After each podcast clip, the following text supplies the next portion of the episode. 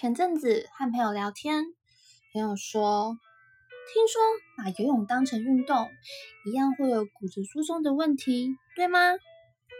这个问题啊，有两个方面要思考，因为我们身体里对钙质的吸收会受到几个因素的影响。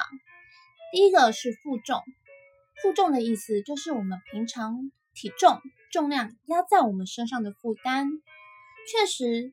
有适度的重量是可以刺激骨头对钙质的吸收，所以像是重量训练，它就是一种有负重的运动。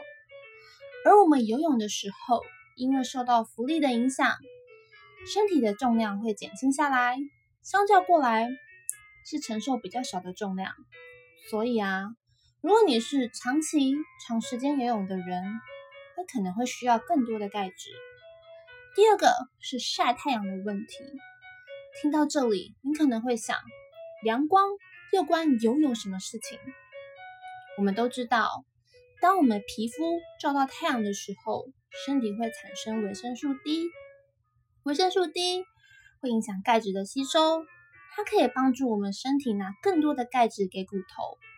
而现在有非常多的游泳池都是以室内为主，所以相对来说，也就减少晒太阳的机会了。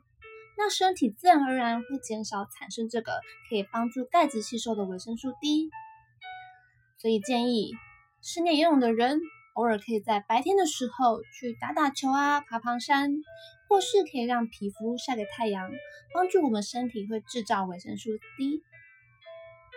所以听到这里，你知道游泳跟重训哪个可能需要更多的钙质了吧？最后我有个小提醒。体重过轻也是造成骨质疏松的风险之一哦。如果你是长期游泳，或是长时间大量运动，却又不是做跟重训、弹跳有关的训练，或者是你体重过轻、过瘦，那请一定要记得要补充足够的钙质哦。不过啊，营养师我觉得，即使游泳承受的负重比较少。都还是远比久坐不动的人来的还要好。我是陪伴你的营养师 Angel 啦，每天只需要聆听三分钟，就可以吸收一个小知识哦。